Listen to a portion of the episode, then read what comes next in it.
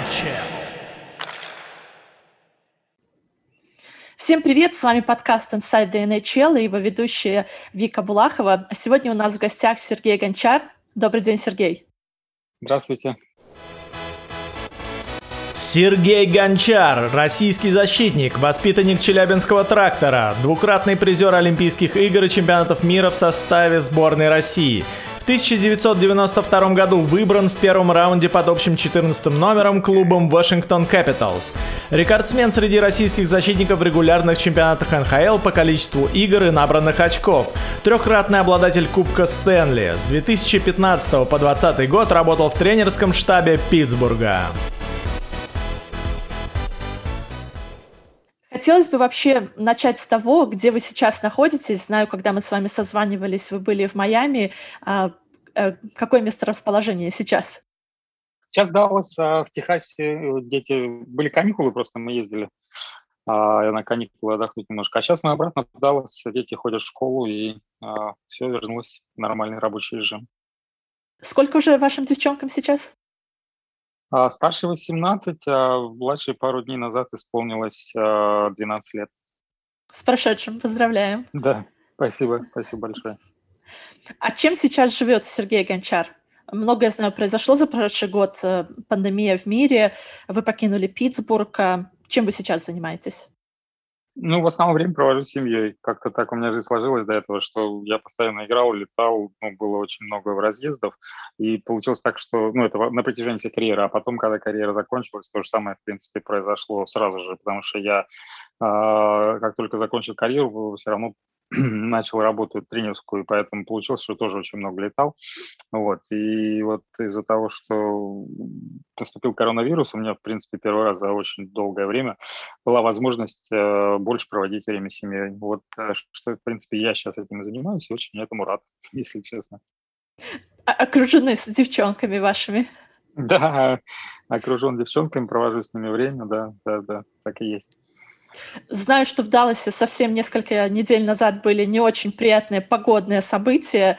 Э, затронул ли вас весь этот снегопад, снежная буря? Все ли в порядке? Э, да, было очень и снежно, и холодно, и, по-моему, какие-то там рекорды побили такие по, по температуре.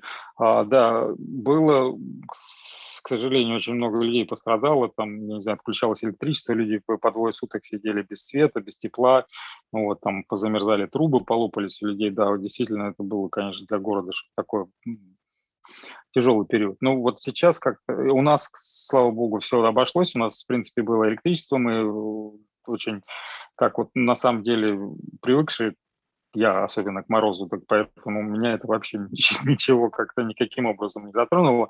Вот, младшая дочка была очень рада, потому что мы катались с ней на санках, там, с горки, и даже немножко так вот э, нарушали, я ее даже к машине привязывал и э, катал по заснеженным улицам, потому что город-то вы, вы, вымер, то есть и район у нас закрылся, ну не тоже закрылся, никто не выходил на улицу, и мы там просто, она садилась на санки, на, на доску, а я ее за, за машиной привязывал и катал по, по улице, очень нравилось. Она, если честно, очень сильно расстроилась, когда у нас а, это было, наверное, дней пять, да, все там, может, максимум семь, и когда все растаяло, для нее это, конечно, было очень, ну, очень расстроилась, потому что уже привыкла, что каждый день ходили куда-то, что-то там на снегу делали, а тут раз и все это пропало. Причем у нас получилось, что там было минус 10 температура, да, там, к примеру, а через два дня уже там плюс 15-20. То есть, ну, то есть так сильно скакануло и мгновенно все растаяло, то есть даже не, не получилось там она расстроилась, что подольше не получилось покататься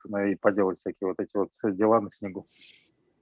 Вас на санках не катали или вы сами на доске не катались? Нет, нет, ну, я как-то в детстве накатался. Не, ну мы с ней ходили, там я что-то, да, прокатился пару раз, конечно, но ребенку уже интереснее, поэтому она нам в основном. Интересно. Живя в Далласе, наверное, там и зимних курток особо в, в гардеробе нету. Как у вас с этим? Не, ну да, нет, у нас бывают такие прохладные дни, там, ну, по нашим меркам, естественно, там минус 2, минус 5 там без снега, правда. Ну, то есть какие-то есть куртки. Вот, но да, народ-то точно не готов, у нас просто сохранились. Вот, поэтому мы сейчас вот, э, я не знаю, когда это все случилось, там что-то поискали. Хорошо, что не выкинули никуда, то что я же там э, какие-то были теплые вещи. И я сейчас вот, когда все это случилось, достали, ходили, начали, ну, носили это, то, что было.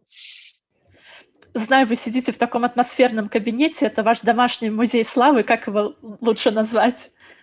Я не знаю, это просто вот, ну да, кабинет такой рабочий, как это назвать, не знаю, вот, ну, накопилось за карьеру, где-то вот хранить надо, ну, в кабинете. Я не знаю, славы, не славы, но то, что есть, а, то сейчас а, то сейчас вот здесь это все стоит, висит. Не нужно скромничать. Ну да. Какой самый, самый памятный, я не знаю, фотография, кубок, что самое памятное из того, что вокруг, вокруг вас? Ну, не знаю, наверное, все три победы в Кубке Стэнли. Ну, конечно, это так надолго останется. Медали у меня там, не знаю, видно на стене или нет. А, вот то, что за сборную России играли, то есть они все памятные. Вот. А там, я не знаю, видно, вот там в середине стоит желтый кубок, вот под ретом, это Э, Женька мне подарил Малкин, когда мы, а, когда его выбрали в MVP, он подарил мне там, сделал такую надпись, э, ну вот, э, и подарил мне это. То есть у меня вот, ну вот это, наверное, такие самые памятные моменты. То есть от, от, вот от, от друга у меня подарок и а, то, что победы, которые были в моей карьере, вот, как я сказал, три кубка Стэнли и медали там олимпийские чемпионатов мира. Если не ошибаюсь, там вот даже Bubbleheads — это э, вы в форме Bubbleheads или это Малкин? Не могу, далеко очень не могу разобрать. И я, и Женька там. Там, да, одна моя, одна Женькина, который с кубком это я, а он там сзади, на заднем плане с этими, с э, наградами, которые у него там MVP, вот когда сезон у него был, он получился. Да, да, там он стоит прямо издалека по росту и, и потому, как он стоит, можно сразу понять, что это он. Что это он, да, да, да. Хотелось да, бы вспомнить вообще ваш дебют в НХЛ. А, я вот считала, совсем недавно исполнилось 26 э, лет. Помните ли вы вообще свой дебют в НХЛ? А, каким он для вас был? Время летит, конечно, ужасно. 26 лет прошло. А каким дебют был? Ну, волнительным, наверное, всегда, когда играешь первую игру, было ну, такое волнение, напряжение, переживаешь, как это все получится. Не знаю, там немножко мне повезло, потому что я при, э, приехал, когда был сначала тренировочный лагерь, потом начался э, там блокаут, да, и я играл полгода за фарм-клуб, то есть у меня как-то получилось, что я в лагере немножко с ребятами познакомился, с некоторыми из них переехал в фарм-клуб, мы играли там полсезона, вот, потом э, в фарм-клубе, то есть мне как-то было время привыкнуть к этому хоккею североамериканскому, полянам маленьким, то есть по большому счету, ну, как-то в этом плане такой был период акклиматизации, когда все сидели дома и не играли, а у меня получалось, что я была возможность играть в это время. И потом мне просто в течение сезона там подняли. Первая игра была у нас, я прилетел в Баффало, еще на старом стадионе. Такой, ну, э, конечно, запомнил на всю жизнь первая игра, и вот эти все эмоции, волнения, то есть, что попал в НХЛ, это, да, да, это очень давно было, но вот сейчас вспоминаю, и да. Помните, что Баффало было? Да, помню, что Баффало было, да, помню, как я ехал на такси, там еще, э, скажу так, еще я по-английски, ну, не особо говорил как-то там, что я объяснялся, куда мне ехать, то есть, э, ну, и доехал, вот, и сыграл первую игру. Сейчас хоккеисты, которые играют первые игры в НХЛ, обычно делают круг почета до того, как они вот до выхода всей команды на раскатку. Вы в то время делали круг почета или нет? Ну, на самом деле, это не то, что э, они делают там или что это это делается так, что его ставят первым и говорят, ну все, пошли, да, и делают движение вперед, и он выскакивает там пробежаться, а, а ребята остаются сзади. Это не то, что там говорят, ты должен сделать круг почета, это просто его таким образом разыгрывают обычно. Вот. И нет, у нас а, вот в то время как-то не было, то ли шутников не было, то ли, да, у нас команда была постарше. Вот, и, и ну, не знаю, у меня там такого я, нет, не было.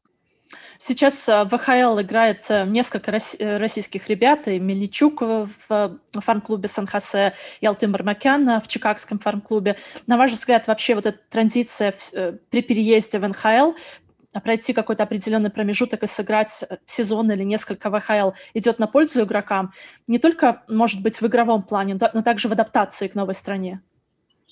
Я думаю, что это все на самом деле очень индивидуально, да, то есть э, если мы посмотрим на мой случай, то мне это помогло, да, то есть э, все-таки в то время у нас и поляна была побольше, да, то есть сюда приезжаешь, как-то игра побыстрее, э, более, естественно, она силовой хоккей, э, тогда он еще был более силовой, да, правила были более другие, там больше зацепов было, э, и ты, а у нас в то время в России, ну, скажем так, не играли все в такой хоккей, поляна была больше, может, зацепов поменьше. То есть, и когда ты приезжаешь, ну, вот в моем случае было, что, да, был такой момент, что это помогло мне перестроиться немножко, э, к жизни привыкнуть. Это я как бы вспоминаю таким, ну, положительным моментом. Я бы не сказал, что это плохо, да.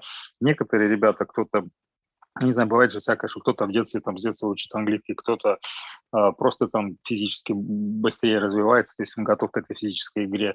Вот. Кто-то постарше уже просто, и он приезжает уже, ну, то есть более развившимся там игроком. То есть вот посмотреть сейчас на Капризова, да, как он здорово выступает, играл в России чуть подольше. Поэтому тут, наверное, все это индивидуально, надо рассматривать каждый случай отдельно. В моем случае это как бы, я считаю, что это мне помогло вот для акклиматизации. Знаю, на начальном этапе вы много помогали Евгению Малкину, а когда вы переехали в США, были ли люди, кто помогали вам? А, да, были. У нас в команде же был Дима Христич, он мне помогал. Мы играли с ним вместе. Потом там был Питер Бондра и Майкл Пивонько. Они все, а, в принципе, а, говорили по-русски. То есть это был такой момент очень немаловажный, потому что по-английски у меня был ну, такой скажем так, никакой. Вот, поэтому, да, это был такой момент э, помощи или акклиматизации с их стороны. Вот, э, ну и потом Джо Рики как-то тоже, это был тот человек, который, партнер мой потом был долгое время, мы играли с ним в одном паре, и он тоже мне помогал, э, ну, как мог. То есть, в принципе, да, у меня, мне в этом плане повезло, были ребята, которые, ну, помогали мы, мне как могли, да. Mm-hmm. Если возвращаться к нынешнему а, сезону, казалось, на старте чемпионата а у Овечкина и, Амал... А, Овечкину и Малкину, может быть, потребовалось немножко больше времени, чтобы вкатиться в сезон. Но потом mm-hmm. они уже набрали неплохой ход. А, да. Вы тоже играли в НХЛ, когда были возрастным игроком. На ваш взгляд, mm-hmm. это особенность именно игроков, которые немного постарше, или это связано именно с тем, что сезон начался в середине января? Я думаю, что больше, наверное, что сезон начался в середине января. Там еще же надо было понимать, да, что не только он начался в середине января, там было непонятно, когда он вообще начнется. И как строить программу, как подготавливаться. То есть обычно же все равно, когда ты летом готовишься, ты подводишь себя к форме, к определенной, там, к, к определенному времени. Вот. И, а когда ты, ну, скажем так, сидишь э, и, и, и ждешь, когда это будет, будет ли это вообще, когда это, на каких условиях это все начнется, тебе очень тяжело выстоять тренировочный цикл. Вот, поэтому я думаю, что это вот было больше с этим связано. Совсем недавно Овечкин набрал свою 719 и 720 шайбы. На ваш взгляд, он в этом сезоне Брэда Халла догонит? У него 741. Ну, я всегда, как-то мое мнение было такое, что он парень очень талантливый, и вот э, ребят такие снайперы, как Саша, да, у них же, может быть, э, вот ты поймал войну, он, волну, да, там он бывает там 2-3 игры по 3 гола забивает, ну что там, может за неделю 10 шайб забить. Ну, поэтому я думаю, что тут все возможно вот в его случае, тем более он сейчас не забивал же, да, был период, а когда ты не забил, вот как вот у, у ребят таких складывается, что ты там неделю-две не забивал, а потом как начинаешь клепать, у тебя за две недели там может 15 шайб. Ну, это я утрирую, конечно, но принцип такой. Поэтому я думаю, что в его случае все возможно. Ну, прогноз сделайте. У Вашингтона осталось 25 матчей в сезоне. Ему до Брэда Халла не хватает 21 шайбы. Сколько Овечкин еще забьет? О, 25, ну, я думаю, 15 еще забьет, наверное. Так вот, сейчас я надеюсь, надеюсь, что получится у него, да. А то я ставила, что он в этом сезоне 42 за, за, за, забьет, а он, он подкачивает. Но я, я это вернусь к тому, что вот я сказал, это, наверное, скорее всего связано с тем, что не, ну, непонятно, ну, подготовка была немножко скомканная, непонятная, ненормальном режиме. То есть если ребята э, работали в нар- нормальном графике, готовились, и я думаю, что по- получился бы старт получше. Очень много дебатов дойдет, догонит ли Овечкин Вейна Грецки. Выскажите свое мнение на этот счет. Я думаю, что это будет от него зависеть, э, насколько он ну, за, захочет, э, э, так я сейчас скажу, как бы я сказал, я думаю, что будет зависеть от него, насколько он захочет э, э, и сможет, самое главное, вот именно иметь тот фокус, заряженность на даже не на этот рекорд, да, а, а, или там догнать Грецкий, а именно на тот подготовительный процесс. То есть потому что чем ты стар, старше становишься, тебе все больше и больше внимания надо уделять, э, ну, вот именно подготовке своей, да, то есть как ты готовишься, как ты э, проходишь предсезонку, как ты в сезоне за собой следишь. То есть если вот э, э, именно останется, э, ну, скажем так, запал вот этот, да, мотивация вести себя именно вот в течение этих 12 месяцев, э, ну, там, понятно, что в течение года у тебя разные задачи. Сначала подготовиться к сезону, потом в сезоне форму поддерживать, восстанавливаться определенным образом. То есть если вот именно мотивации хватит вот в этом, да, что себя поставить себе планы, и, и, и понятно, что это не произойдет за один, там, за два сезона, да, то есть надо понимать, что это все равно займет, там, не знаю, следующие там 3, 4, 5 лет. Поэтому если вот у Сашки получится это делать, э, ну, сохранить вот этот настрой, вот этот фокус, вот это вот желание именно даже не просто побить рекорд грецкий, да, то есть мы же понимаем, что Саша человек, э, э, скажем так, ну, мотивированный, он, конечно, хочет это сделать, и это было бы здорово, да, но вот именно как к этому подойти, подготовиться, вот если он сможет себя именно держать вот в таком тонусе, то я вполне уверен, что это все, все ему по силам. Думаете, если он это сделает, то с Вашингтоном? Ну, я думаю, что да. Я думаю, что это, наверное, самый э, лучший игрок за всю историю этого клуба, да, этой организации. Поэтому, скорее всего, они сделают все, чтобы сохранить его там и создать ему условия, чтобы он там остался. Поэтому, да. Сейчас, наверное, может быть, это э, вот момент этой э, ситуации, которая у нас есть, этой пандемии, да, может быть, э, переговоры не идут так активно, как бы они шли, если бы, ну, скажем так, сезон бы шел нормальным образом, болельщики были бы на, на, на, тех, на стадионах, да, и э, все бы зарабатывали деньги. Понятно, что было бы проще Саше договориться с э, руководством команды. Сейчас играют при пустых трибунах, э, ну, понятно, что Лига теряет деньги, поэтому, ну, я думаю, что вот как-то это влияет на ход переговоров. Я думаю, скорее всего, что когда сезон закончится и э, будет время у них так спокойно посидеть, по -по пообщаться, я думаю, что там все получится. Смотрела здесь еще статистику одних рекордов. А, Овечкин, если все будет в порядке, может также обогнать рекорд, в котором задействованы и вы. Это по количеству сыгранных матчей в НХЛ. На первом mm-hmm. месте Ковалев, на втором месте вы, потом еще Федором с Козловым. А Овечкин отстает буквально здесь на где-то на, 170, на 140 матчей. Думаете, угу. в этом рекорде он побьет? Да, я думаю, да, конечно. Так и он побьет, и Женька наверняка побьет. Ну, то есть ребята же еще, в принципе, там, ну, по возрасту им еще играть и играть. Я надеюсь, что карьера у них будет продолжаться, и как-то это все побьют они. Да. Я даже как-то в этом не сомневаюсь. Вспомните ваше первое знакомство с Евгением Малкиным? Ну, в Магнитогорске мы же играли вместе во время локаута в 2005 да, году. Да, тогда вот я первый, ну, понятно, что в раздевалке его первый раз увидел. Такой, ну, молодой, скромный парень, так особо много не говорил, не болтал, застенчивый. Вот с ним ну, вот это было первое знакомство, когда мы увиделись. Ну, на льду понятно, что сразу было видно, что насколько у него потенциал огромный, талант большой. Когда вы узнали о том, что он приезжает э, в Питтсбург, вопросов о том, чтобы помочь ему на первоначальном э, этапе даже не стояло, это было просто само собой разумеющееся? Ну да, я как-то э, просто помню, что сам как это я приезжал, даже что у меня там были ребята, там, как, когда я приехал, ну я э, говорил, да, там Дима Христич, его потом, к сожалению, поменяли, потом, э, ну понятно, что у Питера Бондра и там Майкла Пионика, они постарше все-таки были, семьи уже, ну, то есть и я как-то, они мне помогали, чем могли, но все равно много приходилось самому там чему-то учиться, осваивать что-то, и я просто помню, насколько тяжело было, уже не была эта история еще непростая, как он уезжал, вот, поэтому, ну, я, конечно, предложил свою помощь, думаю, ну, надо помочь, потому что все-таки ну, не просто этого случая, ожидания большие, и самое главное, что, в принципе, у нас, я его знал уже и видел, что он человек хороший, и как-то я понимал, что с ним проблем каких-то не будет, там, когда, если он у нас будет жить дома, и действительно, он так приехал и вписался как в нашу семью, там, и так у нас сложились хорошие дружеские отношения. Вы долгие годы знаете его, наверное, можно назвать лучшими друзьями. Каким Малкин был вот тогда, когда его встретили Магнитогорские, и какой Малкин сейчас? Что поменялось в нем за эти годы? Ну, наверное, стал еще лучше хоккеистом, чем он был.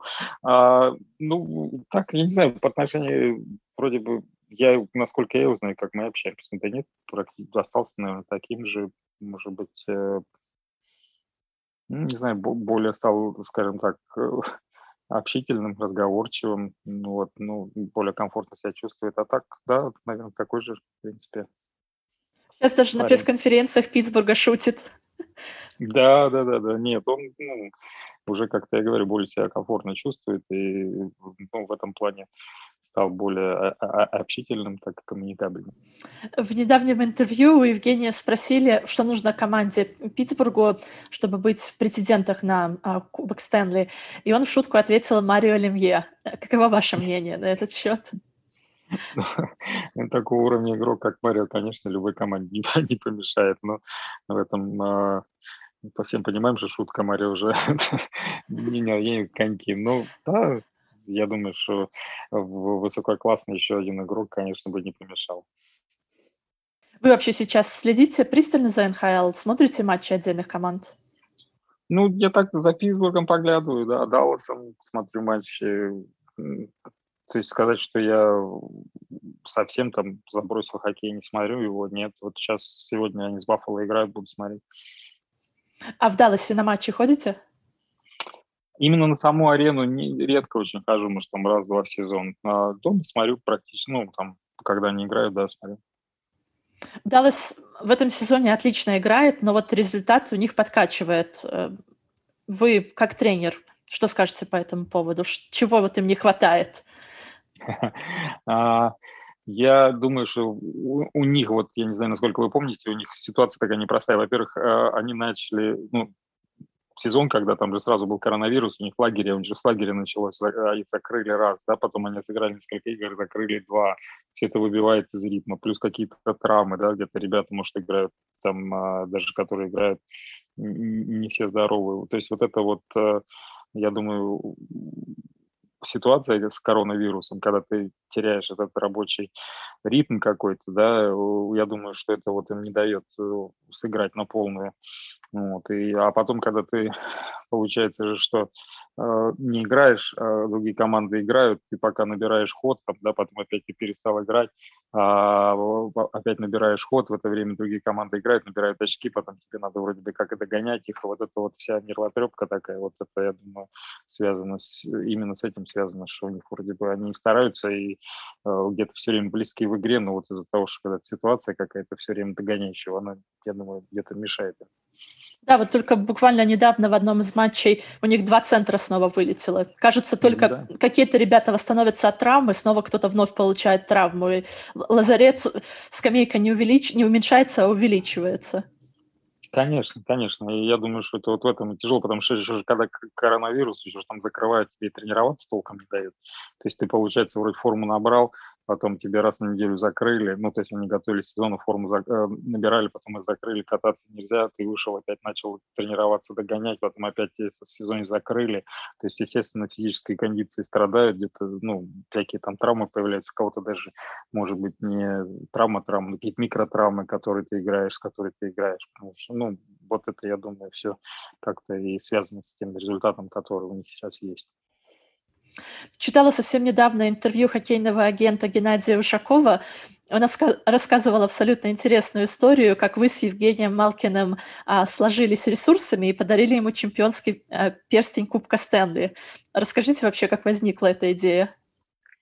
Ну, я не знаю, может, здесь как-то в Америке, вот э, когда ты выигрываешь, да, Кубок Стэнли, тебе вот это кольцо дают э, как игроку, а, и дают э, супруги, либо, ну, тоже какое-то маленькое колечко, ну, поменьше, да, женское, либо тебе дают там подвеску, которая, вот, организация, то есть команда тебе это все дело, ну, как подарок дает в конце сезона.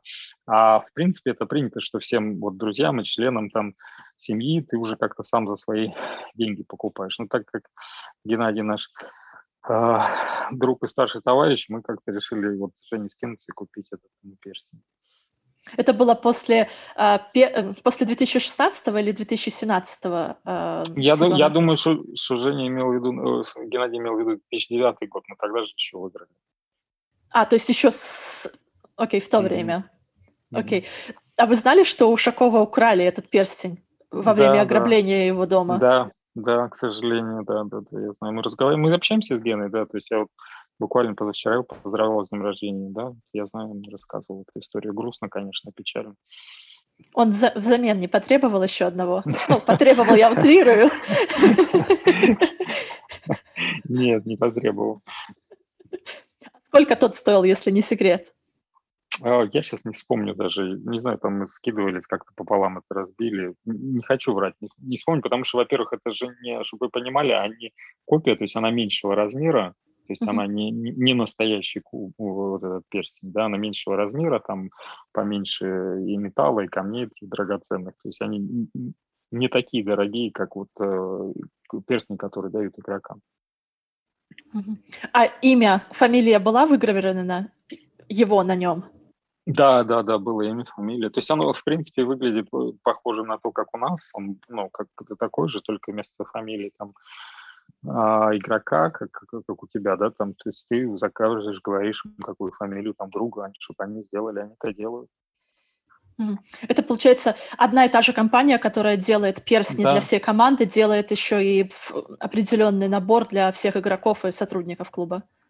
Да, обычно это так происходит, что когда э, там заканчивается сезон, они тебя выбирают, в принципе, сразу практически там после победы, там, когда у тебя а, а, перед парадом они тебе замеряют э, палец, то есть твой размер берут, и ты сразу же делаешь там все заказы. Они приносят каталоги, они тебе приносят дизайн, то есть там немножко ты можешь есть еще выбрать, там помимо того, что вот этих колец подвесок, там, ну, я не знаю, можешь запонки какие-то заказать, то есть там у них несколько вариантов таких вот вещей, которые ты можешь дополнительно заказать уже за свои деньги и там сделать подарки людям, кому ты хочешь. То есть, ну, вот так вот а, а, ну, то есть родители многие дарят а я свои перстни дома, у меня дома они хранятся все. Рядышком стоят?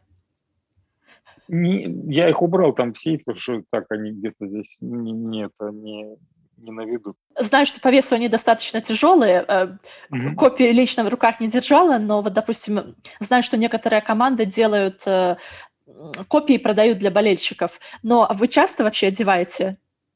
Ни разу не делал. Они очень большие, их носить неудобно. То есть они вот когда выпускали самые первые, когда это началось, да, там, ну, э, кто постарше ребят выигрывал, кого-то я видел там ветеранов, они как-то были очень маленькие, ну, неправильно я говорю, не то, что очень маленькие, они были как-то нормального размера, и некоторые э, там ребята их носят, да. А в последнее время они становятся все больше и больше, там даже уже делают такие, что палец не согнуть, настолько он большой, там, и просто его когда одеваешь, ну, как-то это уже чересчур перебор. И, то есть я ни разу не одевался, честно. Но вот некоторые ребята, да, тоже, то, что вот я рассказывал, там, гений мы сделали, да, вот это кольцо. Некоторые ребята, они себе даже заказывают эти копии, то есть остальное, остальное кольцо оставляют дома, то есть большое вот это, а кто-то там себе делает маленькую копию, ну, копию, которая, в принципе, поменьше. И вот эту копию они уже иногда одевают, потому что большое, как я сказал, там даже иногда вот, ну, палец реально не согнуть, и поэтому ну, не одеть его. А это поменьше, которая копия, она более-менее так сделана, что можно одеть и носить. Вы упомянули, что э, недавно совсем общались с Геннадием Ушаковым. Он сам живет в США? Нет, он живет в Москве. В России? Я, а, да, мы по телефону общаемся.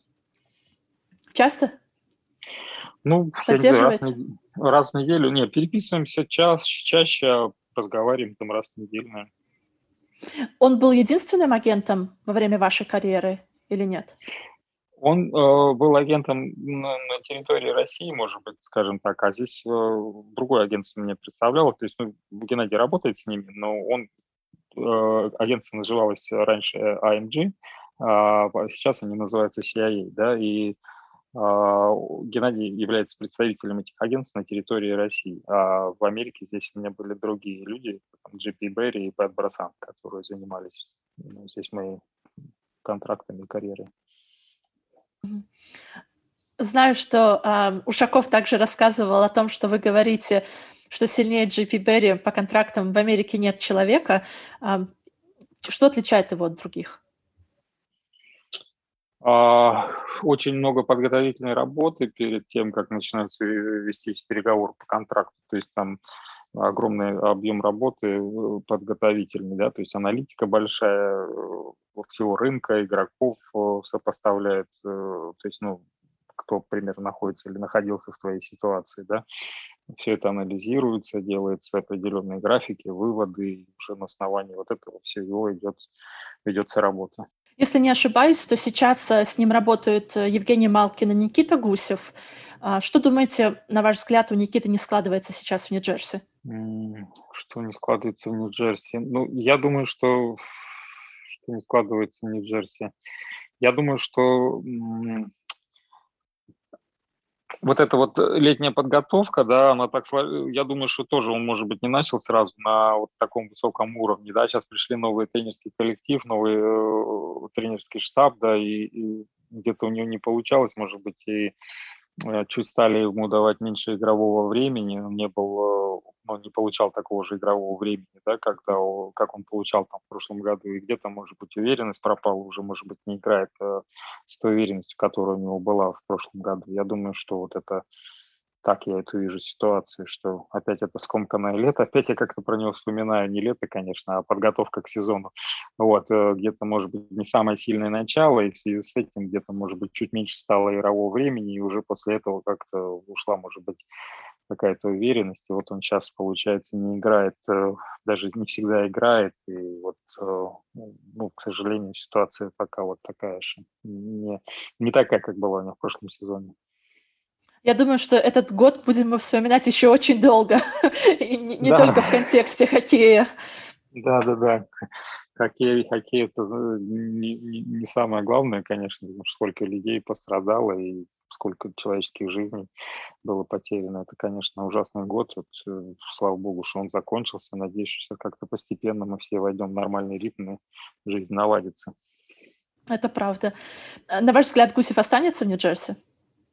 Трудно мне сейчас сказать. Я думаю, что здесь где-то, скорее всего, 50 на 50. Вот э, даже скорее скажу, больше, наверное, э, нет, чем да. Я думаю, что я не знаю, как это произойдет. Я ну, не знаю, может быть, это будет на дедлайн какой-то обмен, либо следующее, когда лето наступит. Ну, скорее всего, если вот так вот не играет уже, то, наверное, это будет Опять же, со стороны я там изнутри ситуацию не знаю, но в принципе вот так обычно, когда и команда его не ставит, он не играет, уже сейчас так вот в современном хоккее никто не хочет никого держать там на лавке, что-то там, я не знаю, перевоспитывать, воспитывать. Обычно какой-то находит компромисс и обмен происходит. Вы сами работали а, с Ленди Рафом, кто сейчас является главным тренером Нью-Джерси. На ваш взгляд, что должен Гусев ему показать или что он должен увидеть в игроке, чтобы заслужить тренерское доверие? А, я думаю, что, ну, если мы посмотрим на линии, да, то есть его команды всегда э, отличались высокой способностью, хорошим катанием, да, вот этой заряженностью на игру, на силовую борьбу, и это, наверное, вот то, что он всегда ожидает от своих игроков, а, и всегда он от этого требует от игроков. То есть это началось еще с, когда, с того времени, когда он работал в Баффало, то есть где начинал он свою тренерскую карьеру главным тренером. И, в принципе, вот как это во всех командах его, с кем он работал, и удалось в том числе, это то, что он требует от своих игроков.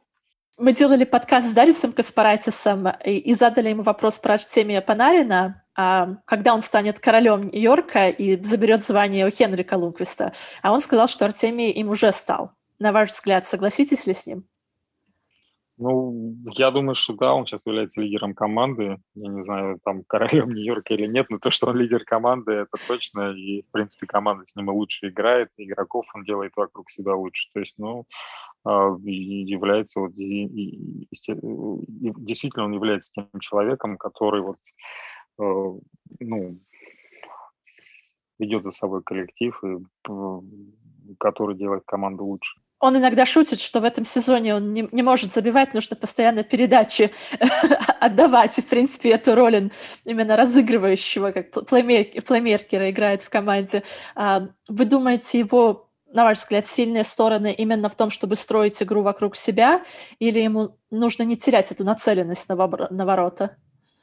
Я не знаю, я, я думаю, что, в принципе, он человек, э, игрок, вернее, разносторонний, да, он может делать и то, и другое ну, может быть, где-то в году действительно не так много забивает, но при этом, с другой стороны, все вокруг него становятся лучше. То есть главное, что, как я это вижу, он помогает команде, да, и команда благодаря ему становится лучше в те, в те моменты, когда он он играет, и, то есть создает моменты, может быть, не забивает, но тем не менее, благодаря ему команда забивает, команда там, он дает команде помощь. Вот это, наверное, важнее, чем там уж прям совсем только смотреть, что я забил или не забил. Ну, так вот я думаю.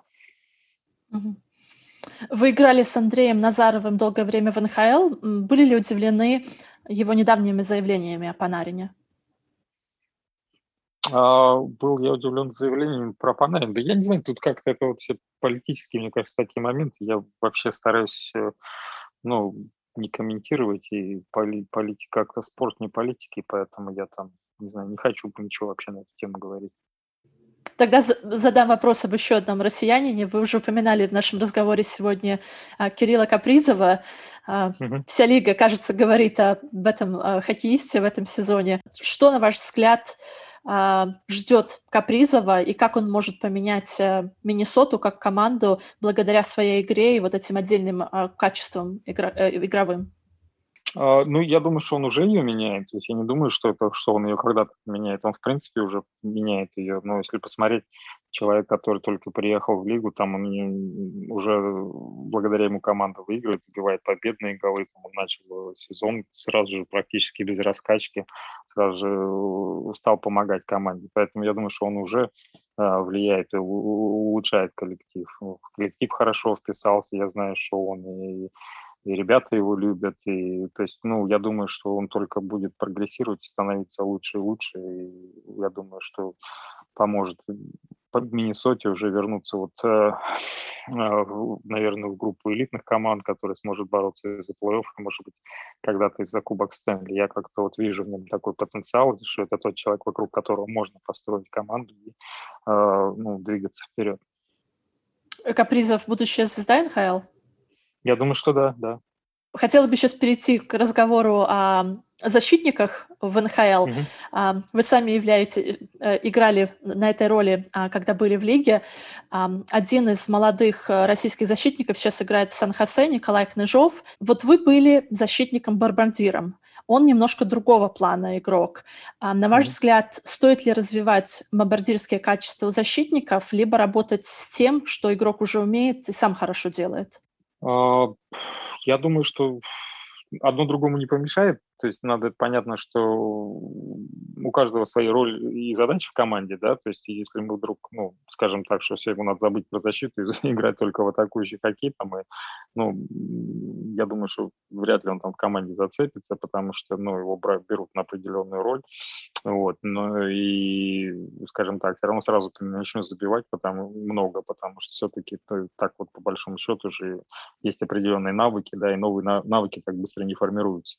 Вот. Но мое мнение, что всегда, наверное, одно другому помогает, и команда будет только рада, если он где-то поможет им, ну, создать какой-то игровой момент, лишний там шайбу забить, передачу голевую сделать. Это всегда приветствуется. Поэтому я думаю, что надо, конечно, работать и над своими сильными сторон, э, сторонами, да, развивать их и делать все для того, чтобы э, ну, твои, твои, твои сильные качества развивались. Ну и если у тебя есть возможность там, прибавить где-то в атаке, в каких-то атакующих действиях помочь это, этим коллективу, то это ну, всегда приветствуется. Я думаю, что все только будут рады, конечно, если будет не в ущерб своим прямым обязанностям. Вы много повидали защитников э, на своем веку, так скажем. Кого можете назвать самым универсальным? А, самым универсальным, ну, наверное, так сразу же Линстон приходит, Рейбург, да, это те люди, которые играли в защите и в атаке, да, хорошо на высоком уровне. Э, у Маккеннис, э, ну, Раблейк, Нидермайер, да, ну, это вот так вот сразу на вскидку, если на ваш взгляд, кто может составить Василевскому а, конкуренцию за звание на, а, на завоевание визины трофи в этом сезоне? Так как он играет, никто. Я Вы думаю, думаете... что если, да, если он будет играть также на том же уровне, без травм, то я думаю, что он выиграет и не будет даже никаких, э, ну, то есть у него там сильных э, соперников. На ваш взгляд, это пик его карьеры? Нет, я думаю, что он может играть на таком же уровне, еще лучше. В принципе, он довольно молодой парень. То есть вратари, э, это та позиция, когда они с возрастом еще набираются опыта, там, там игру лучше читают, то есть лучше позицию занимают. И я думаю, что это еще не пикового, не, не самый пик его карьеры. На подходе еще один вратарь в системе Сан-Хосе играет Алексей Мельничук. Думаете, его ждет большое будущее? Ну, мне трудно сказать, потому что, ну, вы, вы сами говорите, что он на подходе, я его практически не видел. Ну, не то, что практически, я вообще не видел. Ну, скажу так, что я общаюсь с Женей Набоковым, да, он, в принципе, положительно о нем отзывается. Вот, то есть э, потенциал у него есть, все будет зависеть, наверное, от него, как он будет работать, трудиться. Вот, я думаю, что шанс у него будет, да. Хотела перейти сейчас на тему э, вас и а, вашей тренерской стези. Совсем недавно а, мы тоже общались с Юрием Кривохижей, который сказал, что если Ларионова называют профессором, то Гончар — это суперпрофессор. А, при нем заиграет любой защитник. Льстит ли вам такой комплимент? Я не знаю, я как-то так не, не знаю, не задумывался. Ну, если я кому-то помог, да, там и ребята заиграли и комфортно себя чувствуют, ну, я только рад этому, конечно. Вы скучаете по хоккею?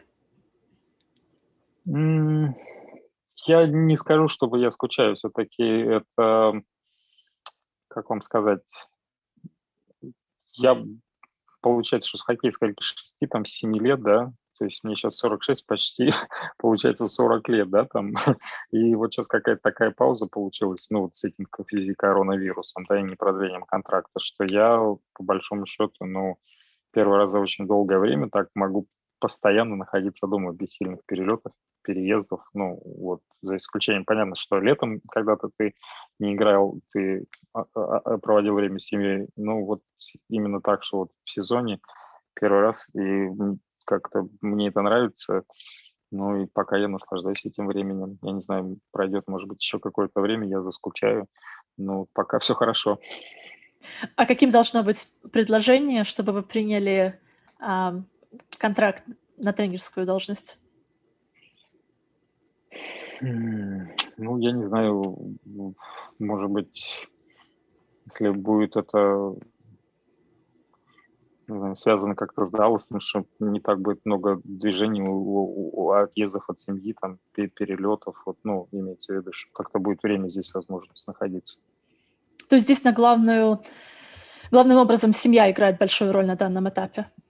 Да, да, сейчас потому что старшая дочка постарше уже как пошла в университет, а младшая еще 12 лет, и ну, как такой возраст хочется с ней время проводить наверстывать упущенное в какой-то степени. Наверстывать упущенное, да. Ну, как-то со старшей тоже хорошо, что она где-то рядом. То есть все равно получается общаться, и она, ну, у нас тут живет совсем рядом, мы недалеко от университета, там часто дом бывает, мы, конечно, общаемся с ней, и приходит она домой, и время с нами проводит. Ну, как-то вот, и, и это мне нравится. А какая у вас была реакция, когда Питтсбург, э, руководство Питтсбурга решило не продлевать контракт с вами?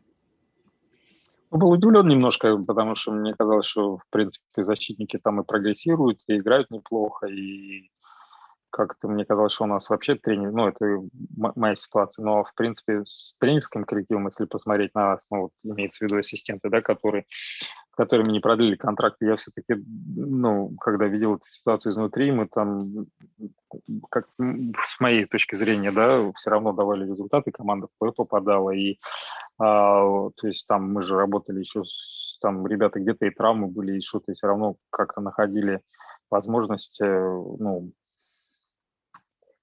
давать результат. Я думаю, что, ну, как-то немножко для меня это было неожиданно. Я думал, что нам дадут еще шанс и поработать. Потому что сезон все равно был такой этот скомканный. Мы закончили, потом резко начали, и как-то я думал, что нам, по крайней мере, дадут еще возможность, может, хотя бы еще один год, чтобы в нормальном вот режиме поработать. Ну, руководство выбрало вот другой вариант, так что случилось то, что случилось.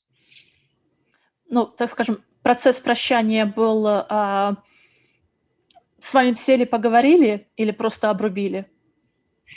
А, у нас же, когда все это произошло, мы же вылетели там этом, в первом раунде, да, как э, когда мы были в Торонто, да, в этом пузыре. И потом мы все разъехались, там никаких собраний в связи с коронавирусом, там же там сильно собираться, ничего. Мы, то есть мы прилетели все в Питтсбург и разъехались по домам. Потом мы там общались по телефону, и когда вот это решение было принято, генеральный менеджер пообщал, позвонил, мы пообщались, то есть, ну, вот э, это было в таком режиме, то есть там не было такой возможности встретиться, сесть, поговорить, все-таки с этой короной, там, особенно вот в тот период самое, это было все так что сейчас вот у нас здесь в Техасе уже отменили все, мы живем здесь, у нас все полностью стопроцентная ну, как возможность там делать все, что мы раньше делали, да, а в тот момент было особенно там, ну, Питтсбург была ситуация такая, что не собираться, не встречаться, поэтому ну, все это происходило э, в таком в телефонном режиме. Не было первой мысли, а что делать дальше? А, не, нет, нет, э, я как-то сдал, что у меня были предложения по работе, и, в принципе, они сейчас поступают. И, то есть, у меня как-то не было такого, что вот все. То есть, там я просто посидел, подумал, смотрел, посмотрел, что я хочу сам, а потом, ну, такое вот решение принял, что пока с этой коронавирусом ситуацией вот такой немножко ненормальной, взять паузу и там уже смотреть, что будет. А какие предложения поступают? Поступали? Ну, раз, и поступали, поступают, ну, разные всякие бывают предложения. с хоккеем, с хоккеем связано, с хоккеем, я имею в виду. В Северной Америке, в НХЛ? И, и с КХЛ тоже там звонят, бывает, и здесь, да, тоже есть, да. А кто из КХЛ звонит? Я не буду вам говорить, ну, зачем ставить людей в неудобное положение. Тогда задам вопрос немножко по-другому. Когда Питер Лавиолет а, возглавил Вашингтон, вас называли одним из президентов его ассистента после Кевина Маккарти. А, с вами тогда связывались? Ну, мы общались, да, там с товарищем, в смысле, ну, с людьми, которые с, с Вашингтоном, да. Вам интересно было бы в перспективе поработать с этой командой?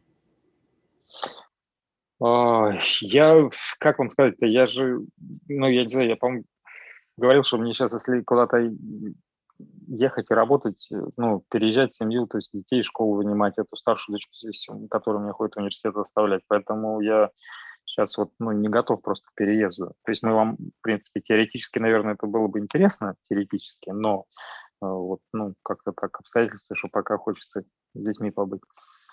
Угу. А в свете последних событий в Монреале, Калгари, Баффало а, с, с тем, что распрощались с главными тренерами, кто-то из этих клубов выходил с вами на связь? Нет, сейчас в течение сезона так мы не общались. Ну, нет, нет. То есть это вот было летом в основном все, все разговоры, когда случился вот этот, э, ну, то, что с нами не продлили контракт, это мы летом в основном я общался с, несколькими, с клубами, с некоторыми. Ну, вообще, у вас есть цель вернуться на тренерскую должность? Азарт тренера еще в вас, скажем так, не умер? Нет, не умер, нет. То есть как только будет предложение, которое устроит... Да, которое устроит, да, меня, и, да, да, то можно будет это дело рассматривать и общаться по этому поводу. Оставите себе цель стать когда-нибудь главным тренером?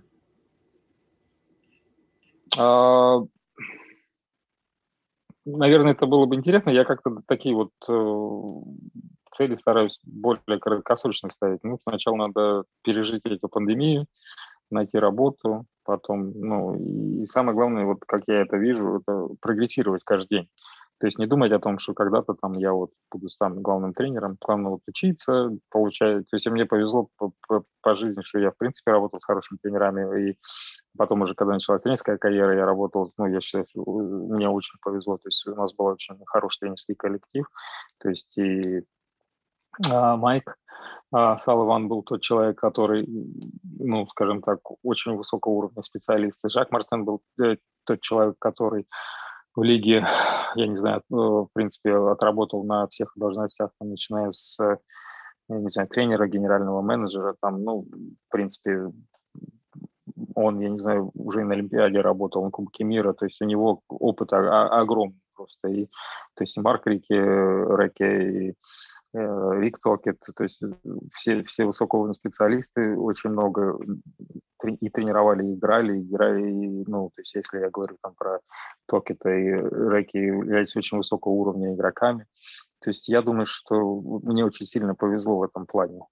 Вот, поэтому такая задача, в принципе, наверное, учиться и прогрессировать. А, там, ну, я думаю, что когда у тебя есть знания, опыт и желание, то есть э, то результаты они придут. Поэтому как-то желание такое накопить опыт, Э, как-то это все суммировать и э, получить такую базу, которая уже тебе дает возможность там, ну, тренировать на высоком уровне. А так вот, что сидеть просто и говорить, что когда ты там выиграешь Кубок Стэнли, ну, вот к этому быть готовым, это так не случается. Но выиграли с Питтсбургом а, в качестве тренера два Кубка mm-hmm. Стэнли. Для вас это можно назвать на сегодняшний момент пик а, тренерской деятельности, или все же вы ставите себе еще выше планку? Тут, я не знаю, победы это же, они же никогда не наскучат и не, на, ну, они не, не надоедают. Поэтому, конечно, хотелось бы выигрывать еще и еще. Надеюсь, все впереди. Хотела э, закончить на юмористической ноте. А, если не ошибаюсь, где-то читала, в одном из интервью вы говорили, а первое, что сделаю, закончив карьеру, прыгну с парашютом. Прыгнули да. ли вы с парашюта, да. когда закончили Прыгал. карьеру? Да, да, да. С дочкой со старшей мы прыгали в Москве. Да. Можете немножко подробности рассказать, как решились и где происходил прыжок? Так, э, под Москвой э, решились мы, был, это, по-моему, 2016 год, когда мы праздновали Кубок Стэнли в Москву, мы его привозили, и получилось, что на вот этой вот вечеринке, да, там наш э, знакомый пригласил нас, мы пошли на, с ним там через день, буквально два, на аэропорт под Подмосковья э, и прыгнули там, прошли инструктаж и прыгали, да, да, и так быстро это все произошло. Ну, как-то не скажу, что долгая подготовка, планирование, но ощущения непередаваемые. Какие? Ну, не знаю, вот это, значит, сначала, ну, понятно, что есть какой-то момент страха, но вот это состояние полета, какой-то адреналин, ну и потом ощущение того, что ты как будто зависаешь в воздухе. Ну, как-то вообще все так, очень много эмоций таких, да, никогда не забуду. С открытыми или с закрытыми глазами прыгали? Изначально, Нет. вот когда только? А, с открытыми, с открытыми смотрел и как-то так по сторонам смотрел, и дочка же рядом была, на нее смотрел, то есть, ну да.